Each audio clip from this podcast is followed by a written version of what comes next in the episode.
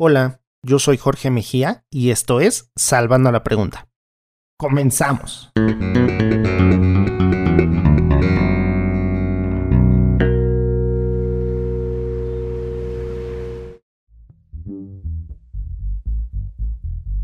Para que una banda pueda salir del garage hay que trabajar muy duro, estudiar, practicar, ensayar y repetir estos tres pasos infinita cantidad de veces hasta que resulte algo bueno. Pero todo esto solo es el primer paso, porque para dar el salto a las grandes ligas se necesita un trabajo de por medio, que no todos saben dar, ni que necesariamente todos logran dar. No por esfuerzo ganas, sino incluso a veces hasta por desconocimiento de las herramientas útiles para este propósito.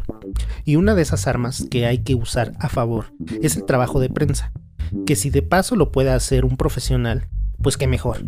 Y para hablar sobre el mundo del RP y el Press Manager, nos acompaña una de las mejores en la escena musical hoy en día. Y para ello les digo que, de mañana, de tarde o de noche, les doy la bienvenida a Salvando la Pregunta. Y dejo este enlace vía Zoom abierto con...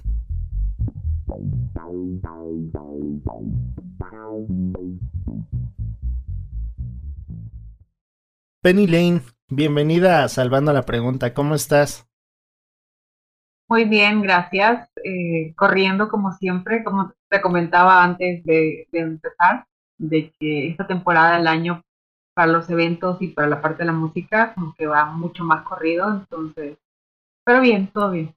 Oye, a mí me encanta esta idea de entrevistar a la que organiza las entrevistas, porque entonces ya cambiar el papel siempre es como eh, una idea nueva a, desarrollar, ¿no? Porque pues uno está acostumbrado siempre a una cara de, de, esa entrevista y entonces cuando supongo que te pasa que te hacen algunas entrevistas de vez en cuando y entonces tienes que personificar otra cosa, ¿no?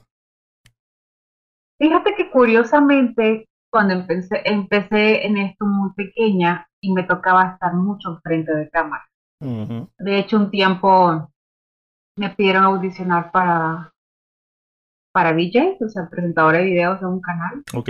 Me acuerdo que como que le intenté, pero no es lo mío, a mí me encanta estar atrás. Entonces, me ha tocado mucho estar o en entrevistas o en fotos o algo así, pero no es algo de lo, que me gusta, como dices, estoy del otro lado de lo que estoy acostumbrada a hacer. Sí. Entonces, entonces sí, sí, sí, es, es raro, es curioso, pero, pero también es interesante poder ver cuando ponen en el spotlight a los artistas que nosotros llevamos y que tengan que contestar algo rápido, ¿no? O que tengan que seguir la conversación. Entonces también es interesante ponernos un poquito del otro lado. Claro. Además tienes un gran apodo, ese Penny Lane de, de, gran canción aparte de los Beatles, pero también por, por esa gran película del buen, del buen Cameron Crowe, ¿no? Que, que además, pues de paso, es un muy buen personaje, aunque a la persona en la que estaba basado ese personaje no le haya encantado, ¿no? Pero qué buen apodo, ¿no? Ya tiene como 20 años esa película de haber sido estrenada y que tengas ahí como el mote de, de ese personaje, pues te queda ad hoc con lo que tú haces. Sí, de hecho, yo utilizo, en aquellos tiempos en mi país había un foro y toda la parte musical se miraba en unos foros, se llamaba Rocknica, soy, soy de Nicaragua, Rocknica, y teníamos otro, Bacanal Nica. Entonces, es la manera que podías promocionar la música nacional independiente, porque los, entonces ahí fue donde me encantó el personaje de Penny Lane, mi papá es súper fan de los Beatles, entonces todo me encantó, ¿no? Aparte me gusta mucho la ropa vintage, entonces la película me encantó por la ropa, por, por todo, ¿no? Claro. Eh, por el significado. De hecho, yo soñaba con ser el niño que, que va a la, las entrevistas. No, no con ella realmente, pero me encantó el papel de ella.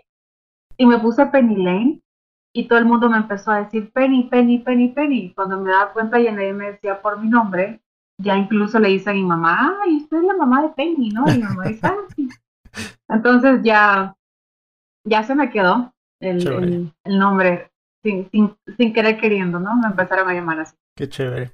¿Y ya cuántos llevas? ¿11, 12 años acá en México? 11, sí, en enero cumplo 12, creo ya. Bueno. Creo que por ahí voy. Ya, ya casi 12 años que, pues se dice muy fácil, pero en 12 años han cambiado un montón de cosas en este país, ¿no? Estamos hablando de que ya hubo un terremoto, de que pues hemos cambiado pues la forma política de ver las cosas acá en México, de un montón de cosas, de directores técnicos en la selección incluso, ¿no? ¿Qué, ¿Qué, es lo que más has visto cambiado en este país desde tu llegada? ¿Bueno o malo? Ah, Porque hay para de las dos, cosas. Mira, bueno, hablando de mi, de mi escena, la parte buena es cuando vine, yo sentía muchísimo machismo, mucho, que todavía hay, los latinos en sí, hay mucho machismo, pero me ha gustado que me topo con más mujeres en el medio. Entonces, cuando recién, en Nicaragua somos como muy confianzudos, que le decimos así como, ay, muy así. Y cuando vine tuve que como que retraerme mucho porque no se entendía, se podía malinterpretar el ser muy confianzuda o el ser muy, abierta como los músicos. Y si eras una mujer entre muchos hombres también ya te decían diferentes no, ay, seguro es una groupie o seguro quiere esto, ¿no? Como que había esas. Y ahora veo que hay tantas mujeres eh, en la cabeza de proyectos, tantas mujeres atrás de las bandas, tantas mujeres en medios, en revistas, en todo. Entonces, esa evolución me ha encantado mucho. Siento que está mucho más abierto a eso. Y y pues lo negativo justo también la inseguridad, ¿no? Yo me acuerdo que cuando yo recién vine me fascinaba caminar con mis audífonos por la calle sí.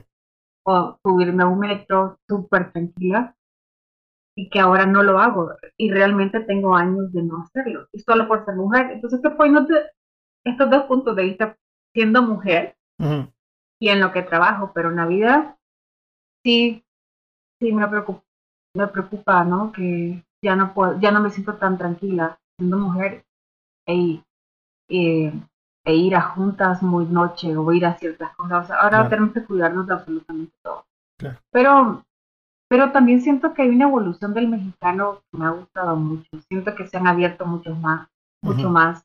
y, me encanta que reciben a los extranjeros muy bien y creo que han adoptado ciertas cosas que naturalmente están filtrados en la cultura y que por eso los hace un poco más abiertos, porque yo sentía que el mexicano era muy recatadito, ¿no? como muy... Entonces me ha gustado que están mucho más abiertos a eso y eso, es genial. Entiendo, sí. Y, y pues sí, es triste que en ese sentido, no solamente en la Ciudad de México, sino en todo el país, pues ha ido cambiando para mal, ¿no? Pero pues en otros aspectos también hemos tratado de ir y pues mejorando ciertos aspectos como lo que estás comentando ahorita. Y si bien es cierto es que también pues no está, según lo que entiendo, no está como muy bien pensado tu llegada a México, fue un poquito fortuita y ya estaba más o menos en el tintero ahí, eh, sé que, que estuviste ahí decidiendo si venías o no, pero bueno, llegaste, ¿no? Y, y de cierta manera, pues has establecido como un eje gravitacional en pues en cierta parte de la música en México. ¿En dónde crees que está esa fuerza de gravedad que tú generas o bueno, tú con tu agencia? Eh, híjole, ¿sabes qué?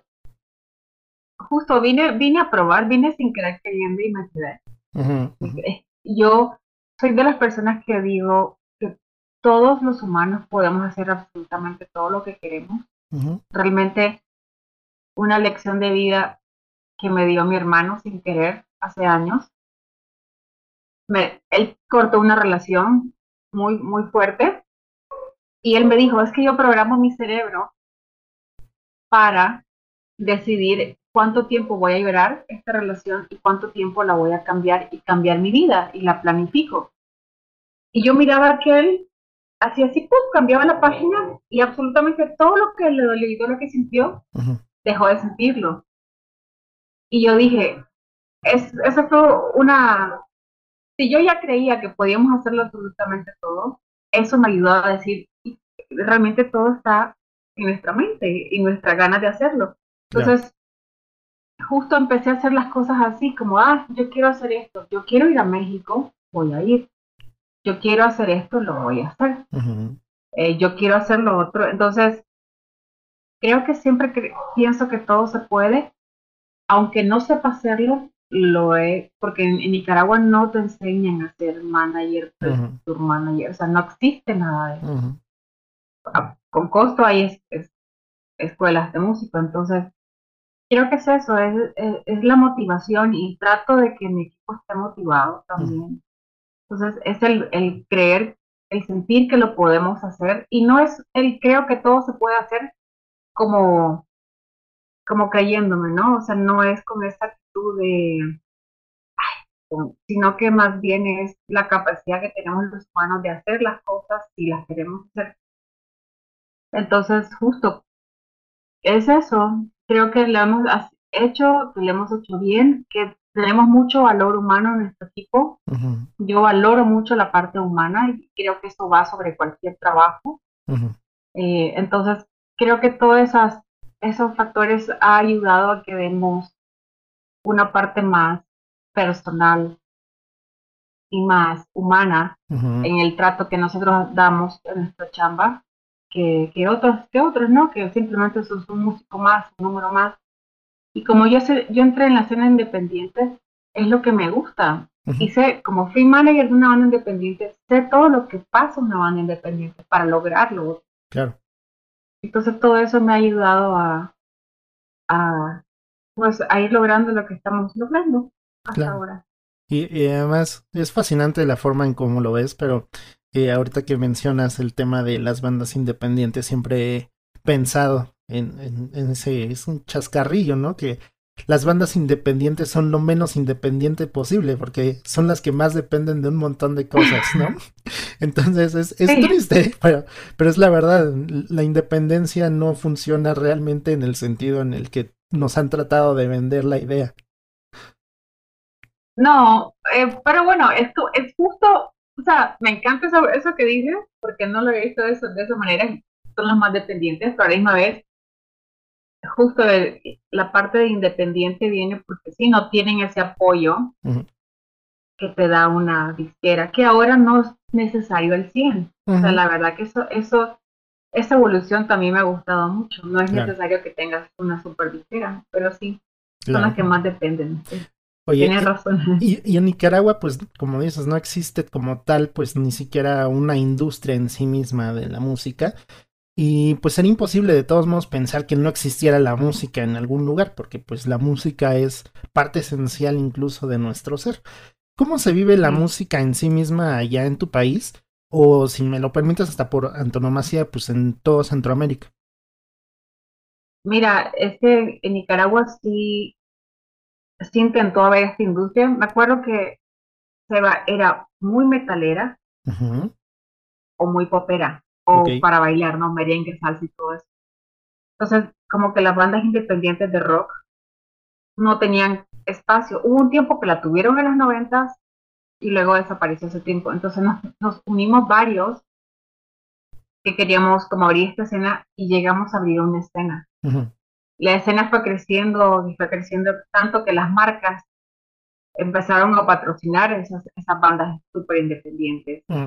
y, que, y que luego crea, se creó una radio que hablaba solo de, que, que, la mayoría de la programación era música nacional y era una de las radios más escuchadas. Entonces empezó a haber una escena con pocos recursos o con, con, con con lo que podíamos, ¿no? Claro. Empezaron a llegar las tiendas de música, pero es que hay que pensar que Nicaragua vivió una guerra durante mucho tiempo y eso, tuvimos un bloqueo de Estados Unidos, entonces no llegaba ni el chocolate a Nicaragua, que no llegaba nada. Se levanta el bloqueo, entonces empieza como a revivir todo esto a partir de los 90. Pero ahorita hay una situación política. Exacto. Entonces todo lo que sucedió ahorita en Nicaragua a partir del 2018, una, hay una situación política complicada que prefiero tampoco no, profundizar mucho en eso. Y eso ha hecho que la escena se vaya para, se vaya para atrás otra vez. Sí, sí, sí. Entonces, no hay escena ahorita. E, y eso te quería preguntar algo que iba por ese sentido, sin meternos en esos temas, evidentemente, por, pues por respeto incluso a la situación actual, de, pues no, no tener ni siquiera una claridad como tal, desde vista de esa manera. Y pues dices, no hay una escena, pero pues hay bandas y hay música. Entonces, ¿cómo podrían tener proyección a futuro bandas que pues tienen futuro? Eh, lo que pasa es que ahorita la situación está, ¿estás con el gobierno o no estás con el gobierno? Si tu banda no está a favor del gobierno, no puedes tocar. Ok. Si tú no puedes hablar del gobierno, no puedes hacer muchas cosas. Entonces, lamentablemente ahorita para que estas bandas tienen que salir del país o tienen que mantener una posición neutral. Pues al final, al final, yo sé que la música puede servir de protesta para muchos, pero también puede ser un escape para otros. Entonces, también depende de tu filosofía. Si, no quieres hablar del tema, puede ser visto mal por cierta parte de la población y en Nicaragua también, porque no estás hablando del tema, porque dónde está la protesta y sobre todo que somos un país muy revolucionario. Entonces, creo que ahorita para que Nicaragua logre eso, tiene que salir del país, lamentablemente. o, tiene, o tiene que hacer las paces en la situación que está pasando. Que sería lo ideal, por supuesto. Que, evidentemente eso es lo que sería primordial que sucediera, ¿verdad?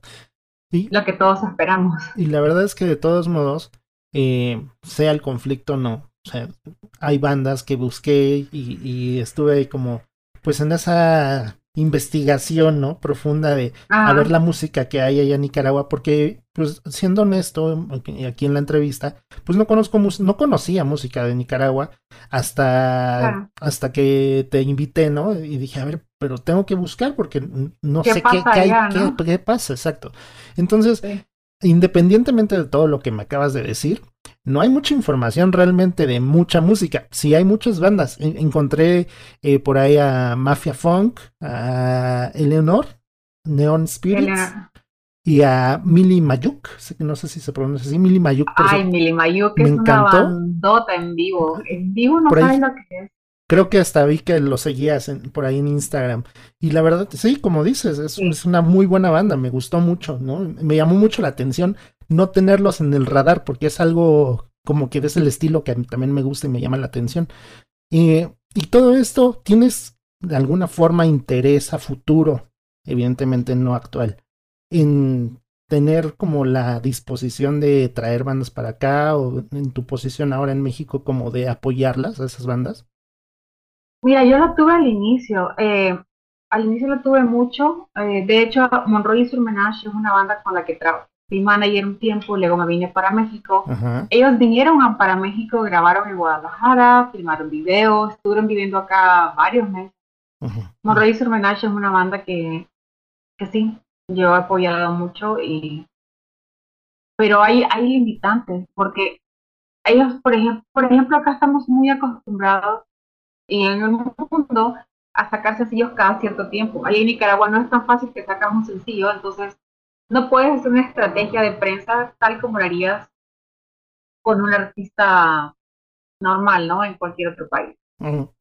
Entonces, sí, siempre tengo el interés. De hecho, antes de que, de que sucediera la pandemia, quería realizar ciertos cursos en Nicaragua para poder ir creando esa escena. Por ejemplo, ¿qué es un tour manager? ¿Qué es un, un booker? ¿Qué es una... Ya que piensan a, a entender las diferentes líneas que se vaya construyendo esta escena. Pero pues después sucedió todo esto, la pandemia y todo, y no se ha podido.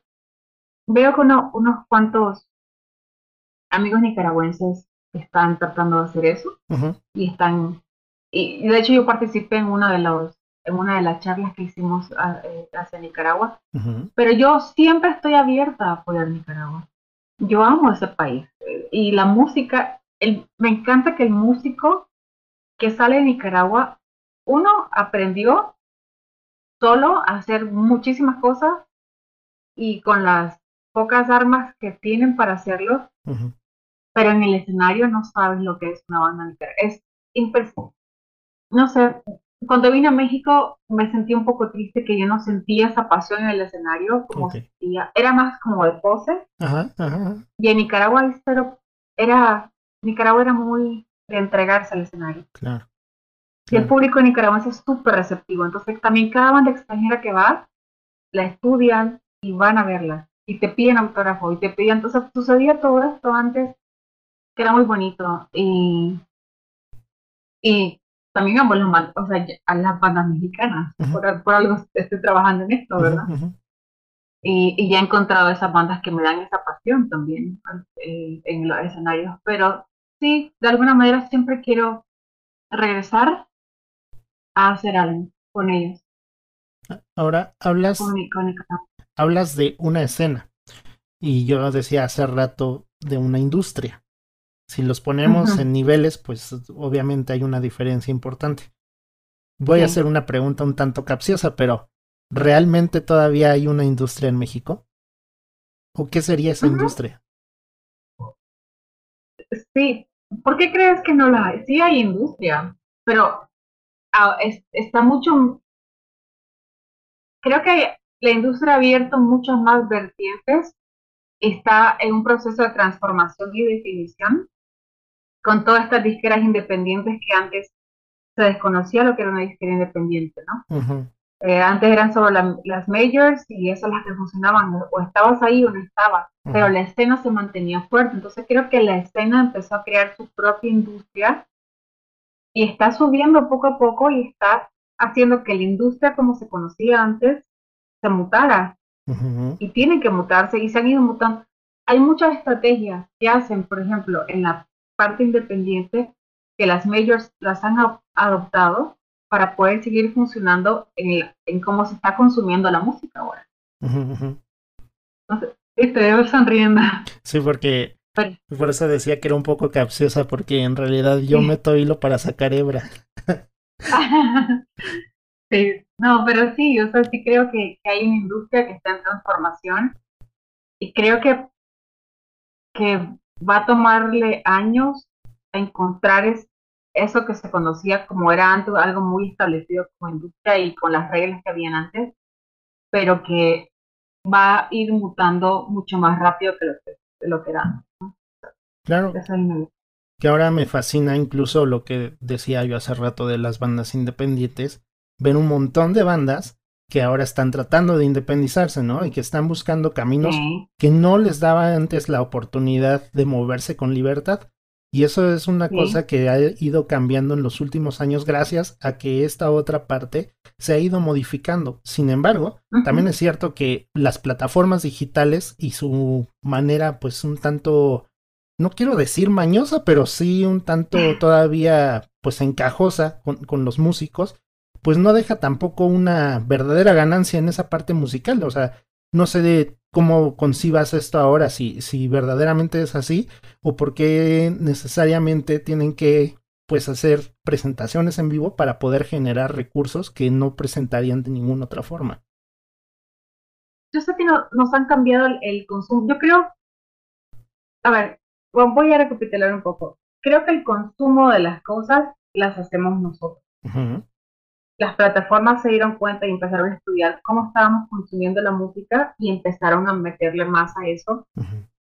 Pero también creo que con esto la tecnología, el músico tiene que dejar de, de pensar que solo siendo, solo tocando o solo sacando canciones es que va a ganar dinero. O sea, como músico, puedes vivir de la música, pero no solo tocando la música. Hay muchas maneras. Entonces, eso también hay que agradecerlo a todas estas plataformas eh, hay muchas maneras de ganar dinero de, forma pasiva, el, passive income, eh, que, que creo que, que el músico puede explotar ahorita y no lo tenía antes. Y son diferentes maneras de ingreso que pueden hacerlo desde su casa. Y eso te lo dan las plataformas también, te lo dan las plataformas, te lo dan las redes, te lo, y son contenidos que vos ya generás. Yo creo que simplemente tenemos que, los músicos tienen que pensar de una manera más inteligente cómo pueden ganar dinero, que no sea solo el show. Claro, claro, ese, es el punto.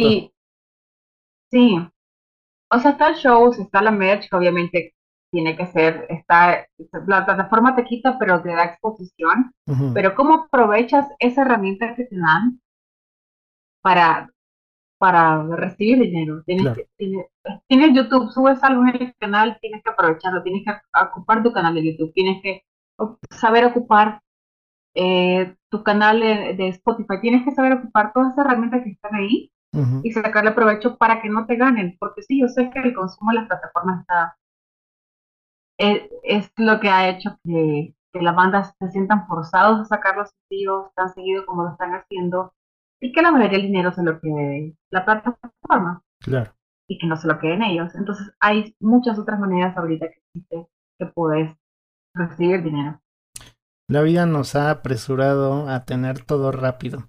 Y la verdad es que tener las cosas rápido no necesariamente son significado de calidad. Y muchas veces es eso, el detrimento de la calidad, pues por la cuestión del tiempo, ¿no?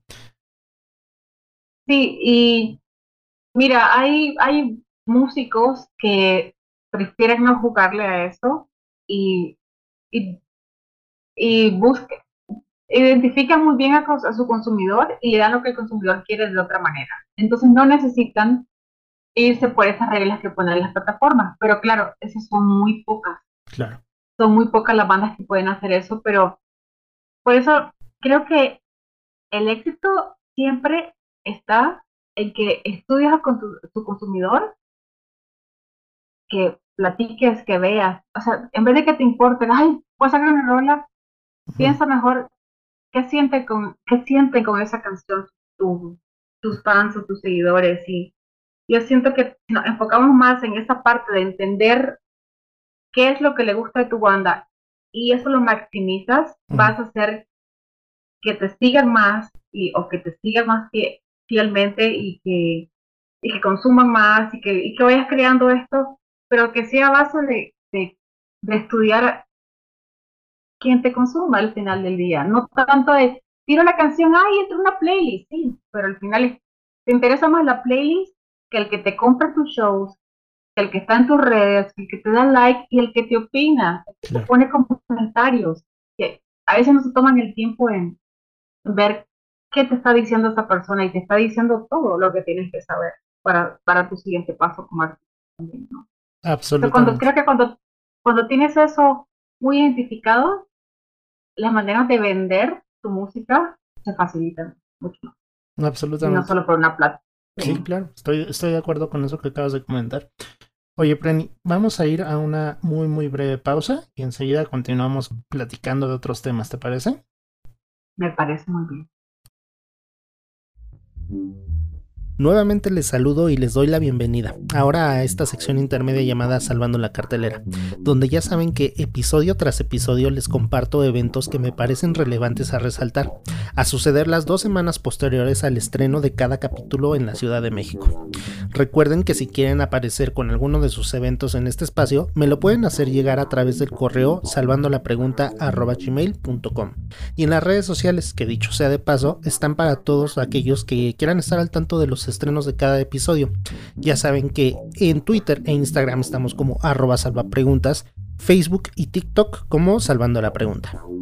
Este 9 de septiembre, el Teatro Metropolitan será testigo del Nada Será Igual Tour, en el que después de visitar varias ciudades del país, San Pascualito Rey por fin aterriza en casa en la Ciudad de México para satisfacer esa necesidad musical a todos sus fans. Ya no falta nada, estamos a unos cuantos días y quedan muy pocos boletos, así que si no te quieres quedar fuera de este gran concierto, debes correr ahora mismo a buscar esos tickets. Otra gran banda que no se debería perder nadie tomará posesión del escenario del Pepsi Center el próximo 29 de septiembre, en el que promete ser un concierto lleno de emociones y sorpresas. La Gusana Ciega en concierto. Los boletos están a la venta y se están agotando, así que corran y no se pierdan la oportunidad de presenciar un increíble espectáculo. Salvando la pregunta y salvando la cartelera, recomiendan.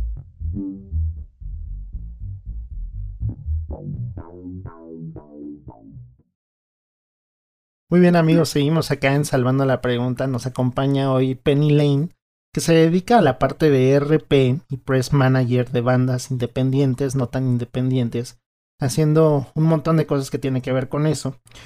Y me quedé pensando hace un rato que, estábamos hablando que pues yo he estado como en varias partes involucrado tanto en la música porque soy músico, entonces he estado sobre escenario, eh, he estado en medios y también he estado pues tratando de ayudar a uno que otro amigo a sacar adelante sus proyectos musicales. Y en teoría, pues yo ya tengo en la mano un montón de información sobre lo que se debe y lo que no se debe hacer. Pero resulta que no hay fórmulas mágicas. Ninguna fórmula se repite con uno o con otro y siempre hay que hacer algo distinto e innovar para que pueda pues tener éxito algo. ¿En dónde crees que se genera justamente el éxito o fracaso de un proyecto si se siguen cierto tipo de pasos? Es que creo que regreso al punto de lo que estaba hablando antes.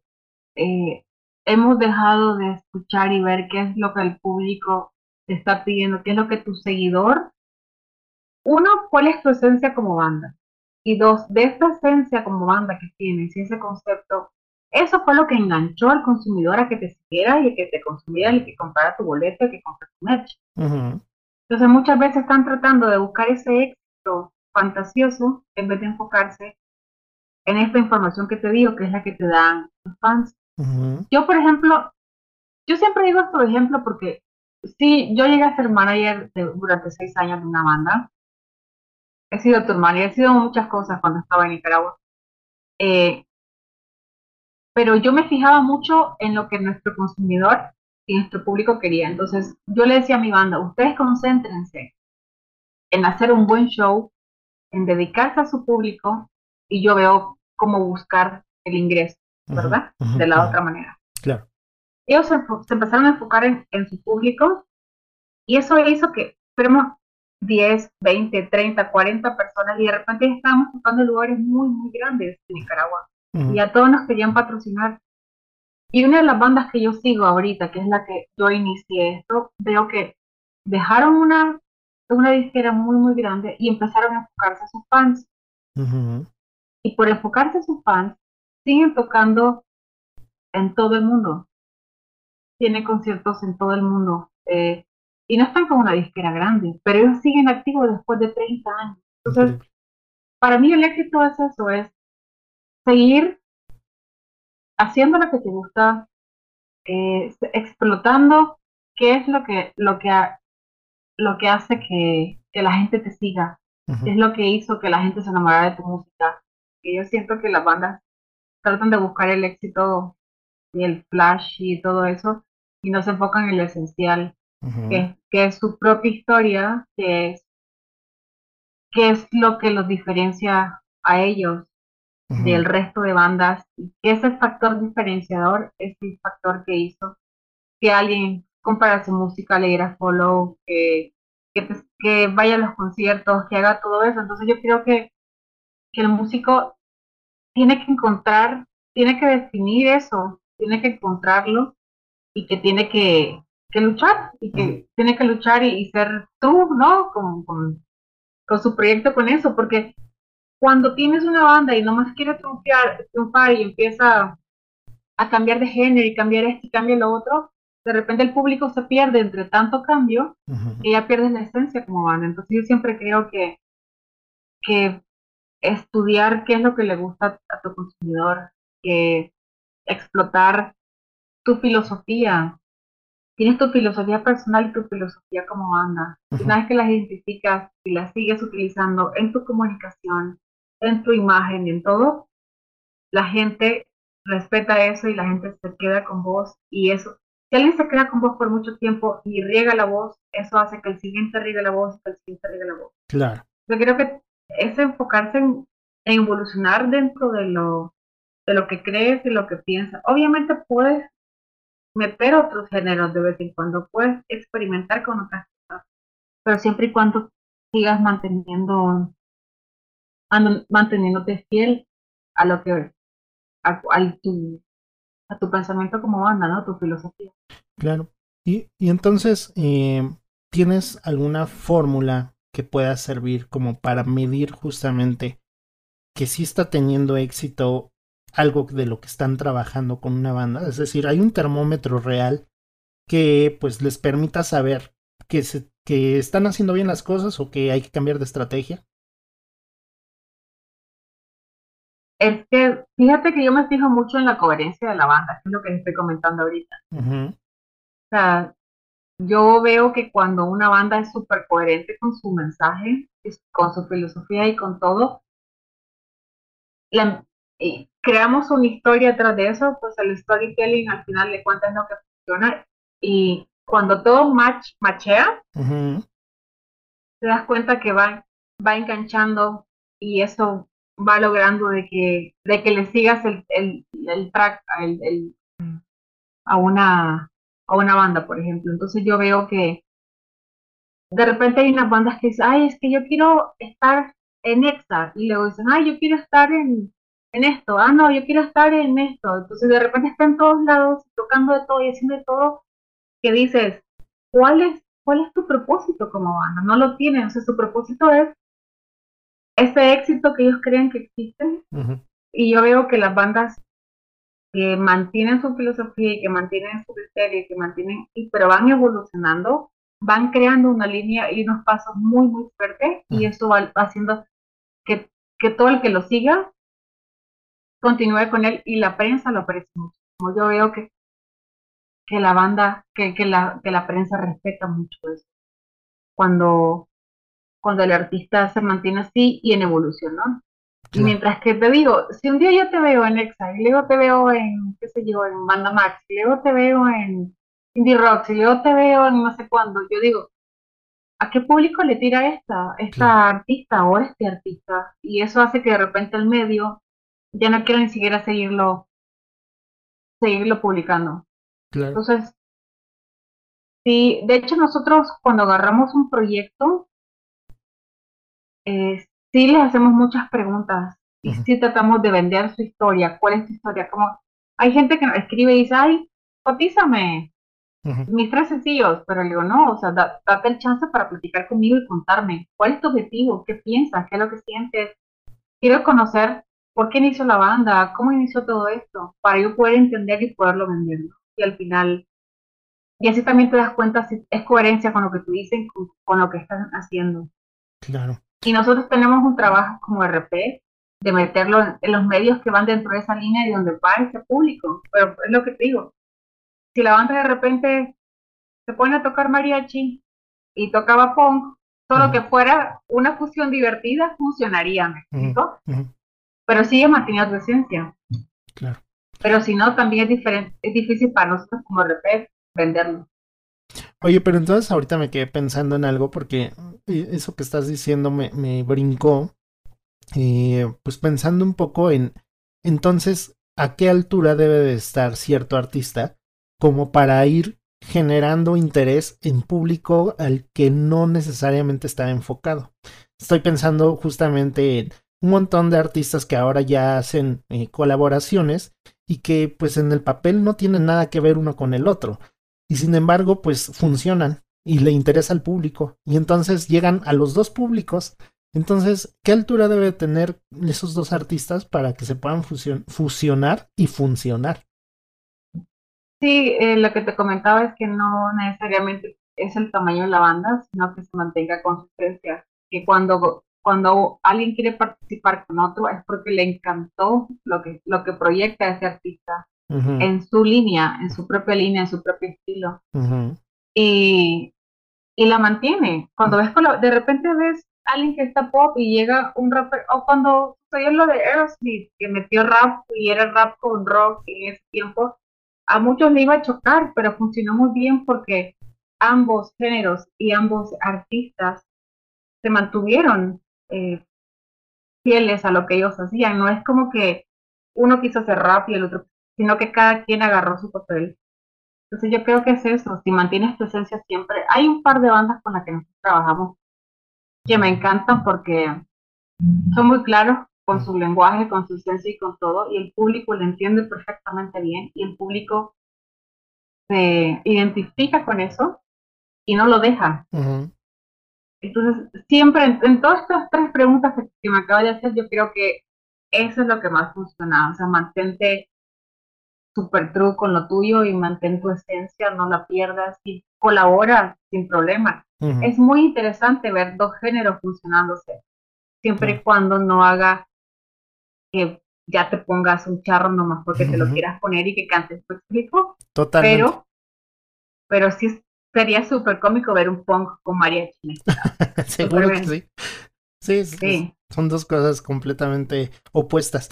Pero entonces, eh, pensando un poco en, otra perspectiva distinta a lo que hacen en la agencia, eh, me quedé pensando en que existen también eh, pues otros criterios que deben ser tomados en cuenta. yo sé que ahorita me estás hablando de que pues para que ustedes puedan vender, por así decirlo, desde la forma mercantil y ensimismada de un producto. Algo, pues debe de existir una coherencia en cuanto a discurso, en cuanto a presentación, en cuanto a un montón de cosas de imagen, etcétera, etcétera. En cuanto a la parte musical, que es pues en, en, esencia lo principal, porque sin esa parte, pues realmente nada de lo que hemos estado platicando pues sirve de nada, o sea, literalmente. Si no está esa parte, todo lo demás, pues así tal cual se va en una bolsita y lo podemos echar a, pues a la basura prácticamente porque lo que importa realmente es que haya una calidad musical. En esa parte de, de la calidad musical, ¿cómo es que ustedes manejan el voto de calidad? ¿En qué se enfocan al decidir? Porque yo sé que ustedes, pues, eh, tienen artistas de todo tipo. Eh, tienen de muchos géneros ahí en la agencia. Pero en el voto de calidad, ¿en qué se enfocan? Más allá de lo que ya me estás comentando ahorita de, de pues la congruencia de discurso. No, fíjate que eso de calidad también está muy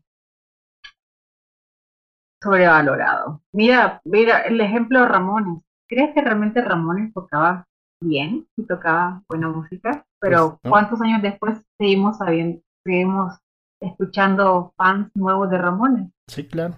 Entonces, yo sí me fijo mucho, a mí me tiene que llamar la atención el, el tal vez no es mi tipo de línea musical, tal vez no es mi, eh, mi preferencia musical, pero yo estoy muy abierta a que el proyecto me llame mucho la atención. Y si te digo, yo sí, yo pido redes, yo me meto a las redes, yo veo, ah, las redes va con la música, va con la imagen, va con todo, y me parece súper bien.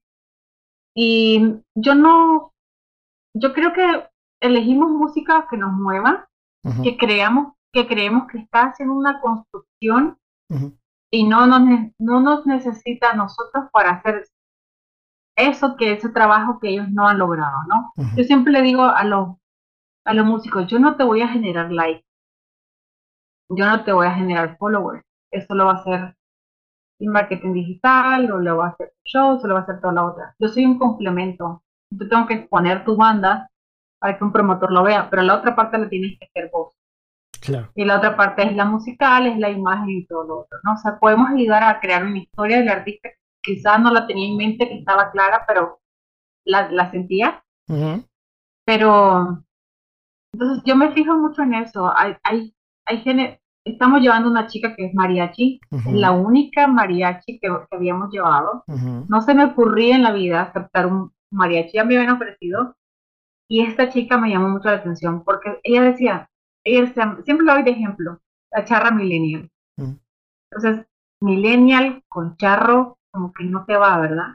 Entonces ella decía, yo respeto eh, la música regional canta precioso, pero ella tenía la meta de salir en otro tipo de, medios. Entonces decía, yo quiero como un Rolling Stone. Yo no quiero un Banda Max. yo quiero entrar en esta... Entonces, ese reto nos encantó a nosotros y le hemos trabajado por mucho tiempo. Y el año pasado estuvo nominada a dos Grammys, uno como mejor disco, lo cual fue genial. Pero la agarramos por eso, o sea, si tiene esta pasión, que si me la si me la contagia a mí, va a ser más fácil para mí contagiarla a la prensa. Entonces, sí, sí tiene una razón y un porqué. Incluso puede ser muy buena la música, pero tal vez solo tienes una canción, no tienes más, no tienes tus ideas claras, no le metes a tus redes ni cinco minutos de tiempo. Yo creo que un proyecto así no va a funcionar. Entonces, si yo voy a dedicar este espacio y voy a hacer que los medios tengan un, abran un espacio para tu banda, tienes que por lo menos darle tiempo y dedicación a tus redes, a tus fans, a una junta, a muchas otras cosas, ¿no? Como que yo creo que me fijo en todo eso antes de elegir banda para trabajar. Absolutamente, me parece fabuloso y fantástico todo eso que me acabas de comentar porque es verdaderamente importante pensar en que pues hay un trabajo de por medio que se debe de establecer desde un principio como un plan de trabajo, ¿no? Eh, valga la redundancia en la plan, lo de trabajo y trabajo, pero es verdad, o sea, no hay planificación muchas veces en cuanto se empieza un proyecto, porque pues nunca sabe uno hasta dónde quiere llegar, ¿no? Al principio es como, pues vamos a darle a ver hasta dónde. Digo, lo he vivido muchas veces y, y es, es una cosa triste saber que había calidad y que pues de repente la parte del trabajo eh, externo a la música pues nunca sucedió y pues no pasó nada porque pues hubo pues desidia, procrastinación o qué sé yo, ¿no? Y entonces no, no suceden las cosas porque pues no había forma de que sucediera, ¿no? Sí. Entonces, pues sí, me, me parece fabuloso. Oye, si de todos modos, eh, todo esto que me acabas de comentar le interesaría a alguien que yo sé que, eh, pues a nosotros en este espacio nos escucha mucha gente de bandas independientes. Entonces, si alguien está interesado en contactarte, en saber más de tu agencia, ¿en dónde lo pueden hacer? Eh, mira, en las redes son arroba pennymgmt, eh, como Penny Management.